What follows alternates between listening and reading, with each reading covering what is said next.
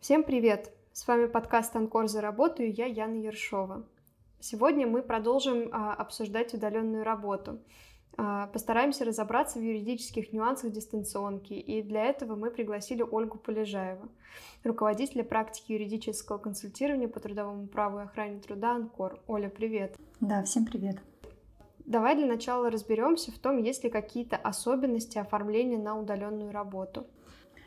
Удаленная работа или она же дистанционная работа, да, трудовым кодексом предусмотрены некоторые дополнительные условия для оформления такой работы и прежде всего они связаны с самим форматом работы. Да? Удаленная работа это часто работа в разных регионах. Например, работодатель может находиться в Москве, работник а, работает в Новосибирске, он не может приехать в офис Москвы и подписать трудовой договор или подать какие-то документы, например, копию паспорта. Поэтому Трудовой кодекс э, говорит нам о том, что с удаленными работниками возможно подписать трудовой договор в электронной форме. А, соответственно, для этого может применяться электронная цифровая подпись. А, под электронной формой здесь не подразумевается направление скана по электронной почте. Мы, когда говорим именно о подписании трудового договора с дистанционным работником, то речь идет об использовании электронной цифровой подписи. А, и а, такая подпись будет означать, что договор заключен, так же, как и бумажный а, формат договора для других сотрудников, например, для офисных. Да, этот договор будет тоже иметь полную силу. При этом работнику такой договор может быть э, требуется на бумаге. В этом случае работник может обратиться к работодателю и попросить предоставить э, трудовой договор, в том числе на бумаге. Работодатель должен в течение трех дней такой договор подписать с работником, но сами документы, которые работник должен подавать а, в связи с трудоустройством, да, у нас есть такое условие, что работник должен подать паспорт, а, военный билет, если это военнообязанный сотрудник, а, номер ИНН должен работодателю дать. Если, соответственно, речь идет о работе с квалификацией, то это документы об образовании соответствующем. Вот эти документы удаленный работник может подать в электронной форме, если работодатель согласен на это. Но есть один маленький нюанс, а, так как работник удаленный, а скан-копия это все-таки ну, знаете, может быть подвергаться изменению, например, то работодатель может попросить удаленного работника в нотариальной форме заверенные документы. Вот. Э, и еще один момент. Э, Трудовой кодекс еще раз, значит, я говорила об этом в прошлых подкастах, есть такое условие по трудовому законодательству, что до подписания трудового договора работодатель должен ознакомить работника с локальными нормативными актами. Соответственно, с офисными работниками это происходит а, в офисе, а с удаленными работниками тоже обмен электронными актами может быть произведен по электронной почте. В этом случае просто работнику направляется а, по электронной почте содержание локального нормативного акта, он уже самостоятельно знакомится с этими положениями, политиками и направляет там свой ответ, что он ознакомлен. Вот, это уже на вашей совести, знакомитесь вы с ними или нет, но я как юрист всегда рекомендую читать а, локальный нормативный акт работодателя, когда вы устраиваетесь на работу потому что не всегда и не все условия работы изложены в трудовом договоре или в должностной инструкции. Локальный нормативный акт – это положение, которое имеет общее распространение на всех работников компании. Чаще всего в них тоже содержатся обязанности для работников, поэтому обязательно читайте. Оль, а есть ли какая-то разница при оформлении сотрудников на удаленку? В одном случае, если э, договор заключается гражданско-правовой, и в другом случае, если трудовой? А, по гражданскому договору только удаленная работа может быть. Не должно быть требований к режиму труда, не должно быть времени к нахождению на территории компании, особенно с учетом там, с 9 до 6, да, таких требований может быть. Вот. Ну и, соответственно, остальные какие-то моменты, связанные с порядком выполнения работы, они а, регулируются непосредственно самим договором.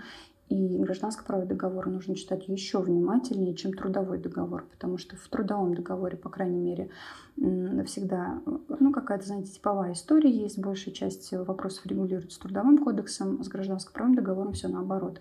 А, большая часть вопросов э, не регулируется кодексом, а регулируется именно договором, поэтому читайте его еще внимательнее. Давай вернемся к трудовому договору на секундочку. Я вот а, несколько раз встречалась с ситуациями, когда друзья, знакомые ищут работу, и для них очень важно, чтобы у них был именно удаленный формат. Они очень волнуются, что работодатель в какой-то момент может взять и перевести их а, на очный формат работы. А, и отсюда у меня возникает вопрос, возможно ли как-то зафиксировать удаленный формат в трудовом договоре. Обязательно надо фиксировать, это требование Трудового кодекса. В трудовом договоре должно быть прописано, э, что работник является дистанционным.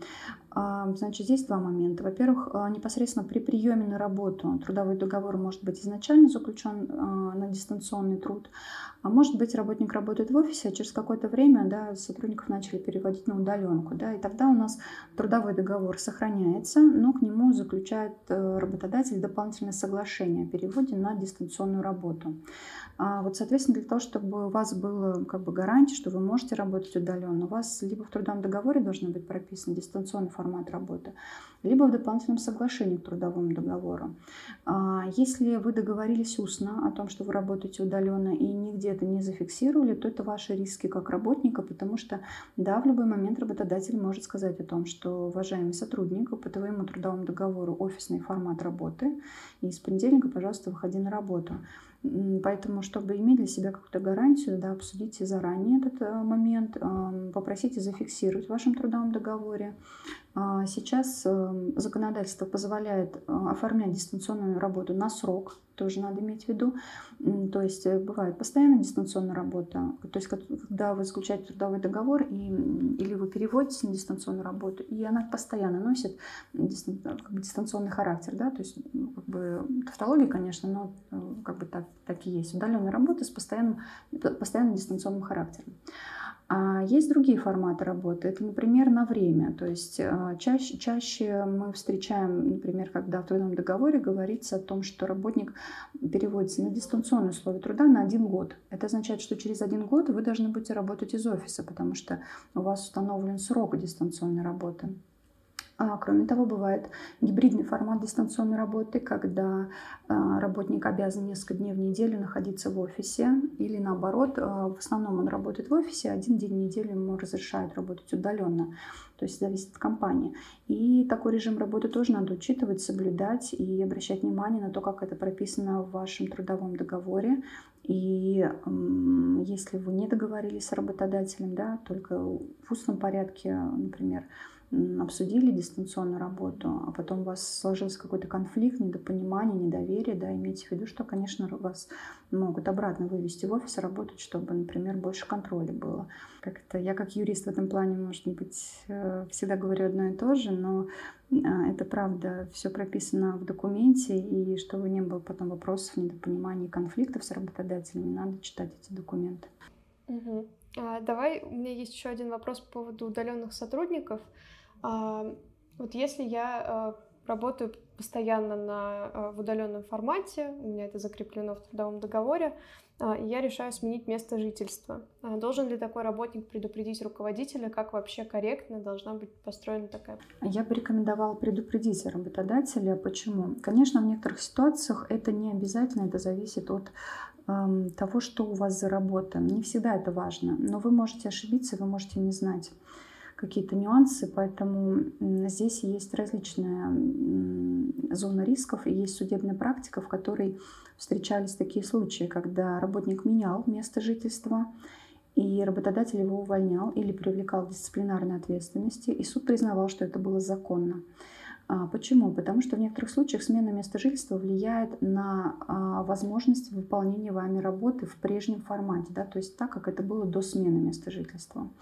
И Трудовой кодекс отдельно выделяет э, специально для дистанционных работников возможность их увольнения в случае, если работник э, меняет место жительства таким образом, что больше не может выполнять работу так, как это было изначально предусмотрено трудовым договором. Ну, например, э, чтобы было понятнее, расскажу случай судебной практики. А, работница работала в северном городе, получала надбавку, есть там северный коэффициент, да, равный коэффициент, северная надбавка, которая платится в определенных регионах, а, находящихся в определенной климатической зоне. А, и на территории этого региона у нее находились клиенты у этой работницы. Она должна была периодически их посещать как торговый представитель, следить за полками в магазинах и так далее. А, работница поменяла место жительства, она переехала в другой город, где не нужно было платить северную надбавку, районный коэффициент. Но и кроме того, это было далеко от ее клиентов. Соответственно, она уже не могла к ним приезжать каждый день, она приезжала к ним раз в неделю или реже. Работодатель она об этом не предупредила и продолжала получать районный коэффициент и северную надбавку. Незаконно, соответственно, потому что она уже не проживала в том регионе, а работодатель об этом не знал. И э, работодатель привлек ее к дисциплинарной ответственности, Соответственно, он не стал ее увольнять, но привлек к дисциплинарной ответственности, потому что в ее должностной инструкции было достаточно четко прописаны ее обязанности, сроки посещения клиентов, а, периодичности, какие-то какой-то порядок взаимодействия с этими клиентами, который она нарушала. Она считала, что все выполняет правильно, потому что ну, она приезжает, какая разница, приезжаешь через день или раз в неделю, да. Но так как в, документ, а, в документе, а именно в должностной инструкции было четко прописано условия работы, у работодателя было основание привлечь ее к дисциплинарной ответственности. В данной ситуации работница, не будучи юристом, не оценила риски не поняла, что она нарушает законодательство. А, Ее задача была лишь предупредить работодателя, написать в отдел кадров или руководителю по электронной почте, что, уважаемые коллеги, а, в связи с семейными обстоятельствами у меня место жительства, живу теперь в городе таком-то. Да? И в этом случае работодатель обсудил бы с работницей. А, если это не критично для ее задач, например, можно было бы внести изменения в трудовой договор и должностную инструкцию, ну и, соответственно, не было бы убытка в виде незаконной выплаты районного коэффициента северной надбавки. Вот. Ну, либо они бы договорились о том, что такая смена места жительства, например, невозможна в данной должности, поэтому предложили бы какой-то другой вариант вакансии, может быть. В любом случае работница прошла через судебную инстанцию и проиграла судебный спор с работодателем. Поэтому, чтобы не было таких ситуаций, чтобы не консультироваться с юристом, да, вот, как бы я рекомендую просто всегда уведомлять работодателя, как минимум для того, чтобы в трудовой договор внесли корректные данные о вашем месте жительства, потому что они там тоже есть, они прописываются в трудовом договоре, и этот адрес э, вашего места жительства, он потом фигурирует для отправки какой-то почтовой корреспонденции важной, может быть, и так далее. Поэтому лучше уведомлять обязательно, обязательно да, вы избежите каких-то споров и конфликтов с вашей компанией. У меня для тебя в конце есть такой, наверное, самый сложный вопрос. А, сейчас очень популярно а, устраиваться на удаленную работу для того, чтобы затем работать из какой-нибудь, например, теплой страны, в общем, из-за рубежа. А, расскажи, как это вообще скажется на оформлении документов, и особенно, я думаю, всех волнует вопрос а, того, как работают налоги в, такой, в таком случае. Будет ли налог выше при работе из другой страны? А, Но ну, если при подписании трудового договора или дополнительного соглашения об удаленной работе вы еще находитесь в России, то вот порядок тот, который я описала в начале, он полностью сохраняется. Договор можно подписать либо с помощью электронной цифровой подписи, либо на бумаге, если есть возможность приехать в офис работодателя. Да, и уже в трудовом договоре вы прописываете условия дистанционной работы, что вы работаете из-за рубежа или не из-за рубежа. А, здесь, опять же, вот как и в предыдущем вопросе, обращаю внимание, что если вы планируете работать из-за рубежа, условно из Турции, а, из Франции и так далее, лучше работодателю об этом сказать, чтобы он правильно и корректно оформил документы потому что есть нюансы, как надо правильно прописать зарплату, как нужно правильно прописать налоги. И если вы не предупредите работодателя, вы можете опять же столкнуться с определенными рисками, а, в том числе финансовыми рисками, и не учесть какие-то нюансы, которые вам работодатель может рассказать с точки зрения налогов. Потому что не всегда работать из-за рубежа выгодно. Ну, может быть, выгодно с точки зрения действительно теплого климата, но вы можете потерять в деньгах. А здесь действительно существует налоговый вопрос. Во-первых, как налоговый резидент, то есть пока вы живете в России, работаете здесь, вы платите НДФЛ в размере 13%. А, как только вы теряете статус налогового резидента, это происходит через 183 дня нахождения за рубежом, налоговая ставка для вас составляет 30%, ну, то есть намного выше. А, но помимо статуса налоговый резидент или налоговый нерезидент, а, у нас есть еще такой момент, как э, налоговый агент. Работодатель перечисляет налог с вашей зарплаты самостоятельно во все необходимые фонды, включая ну, и налог, и пенсионное отчисление. Да, это производит работодатель. То есть работник никуда ногами не ходит, ничего не платит. Он получает заработную плату за вычетом налогов уже. Соответственно, когда вы уезжаете за рубеж, вы, работодатель перестает быть для вас э, налоговым агентом в ряде случаев.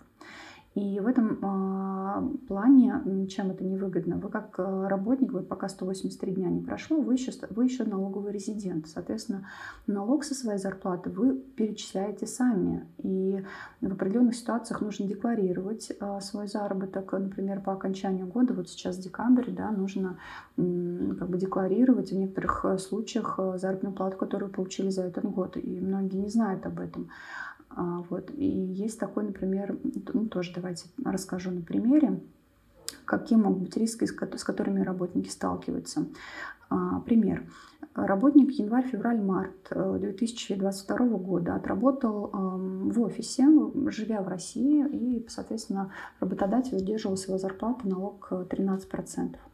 В апреле он переехал а, работать за рубеж. В его трудовом договоре прописали, что он дистанционный работник, место работы у него там город Париж, например. А, и с этого момента по российскому законодательству работодатель уже не является для него налоговым агентом, а заработок, который сотрудник получает, считается заработком, полученным от э, источников за пределами Российской Федерации. Несмотря на то, что компания находится в России, работник находится за рубежом, и так уж устроено наше законодательство налоговое, что доход, который работник получает, будет считаться доходами за рубежа. А, соответственно, заканчивается год, проходит 183 дня, вот декабрь 2022 года, и бухгалтерия компании пересчитывает налог за январь, февраль, март, когда работник работал в России еще, и уже удерживает своего заработка по ставке 30% налоги. То есть в январе, феврале, марте бухгалтерия удержала 13%, потом работник уехал за рубеж, стал налоговым нерезидентом, и за первые три месяца работы этого года бухгалтерия удержала дополнительный налог в размере 30%, потому что работник потерял статус налогового резидента. То есть вот такие мелкие нюансы, да, их много в налоговом законодательстве, они связаны с тем, как оформлен договор, и с тем, сколько дней провели за рубежом. И может так оказаться, что в конце года работник неожиданно получит заработную плату в меньшем размере и не сможет, простите, купить подарки, например, которые он планировал купить на свои деньги, потому что с его зарплаты за три месяца удержали повышенный налог, так как он потерял статус резидента. И здесь надо разбираться, и может быть опять же конфликт какой-то возникнуть. А если бы вы сразу сказали своему работодателю, что планируете работать из-за рубежа, он бы вам какие-то нюансы растолковал, и вы правильно и грамотно оформите договор, так чтобы и вы ничего не потеряли, да, и работодателю было выгодно с вами сотрудничать. Вот, поэтому здесь вот первая моя рекомендация обязательно обсудить с работодателем, что вы планируете работать за рубежом, а во-вторых, э, поизучайте самостоятельно в интернете налоговые вопросы, потому что действительно в определенных ситуациях вы можете проиграть как работник. Нужно знать, как подавать налоговую декларацию, 3 НДФЛ, например, на свои доходы. А нужно понимать, в какой ситуации и когда у вас будет э, заработная плата, налог в 30%. Нужно понимать такие вещи, как, например, между государствами есть э, договоры об исключении двойного налогообложения. Это целая история, на самом деле, о ней можно долго рассказывать.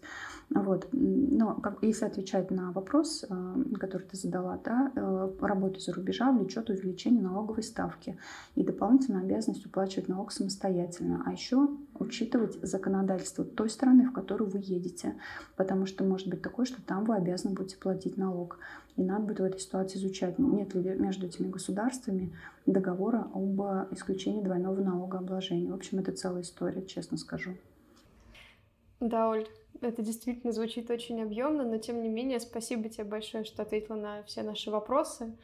А, ты наш постоянный гость, мы будем рады видеть тебя снова. Спасибо, спасибо. Я думаю, большое. что лично для себя я вынесла два основных урока из нашего диалога. Во-первых, это внимательно читать документы, о чем ты нам напоминаешь, мне кажется, в каждом выпуске. Ну и также все-таки идти на диалог с, со своим работодателем и не утаивать от него хотя бы свое местоположение. Да, все верно, конечно, потому что а, это будет выгодно и вам, как работнику, и работодателю, а главное, что это приведет к правильному оформлению документов. А когда сторона планирует добросовестно выполнять свои обязанности, да, правильно оформленные документы, это самое важное. Вы всегда можете сослаться на то, что у вас в документах прописано либо так, либо не так как от вас требуют, да? С вами был подкаст «Анкор за работу». Подписывайтесь на наши соцсети, чтобы не пропустить новых выпусков. До встречи!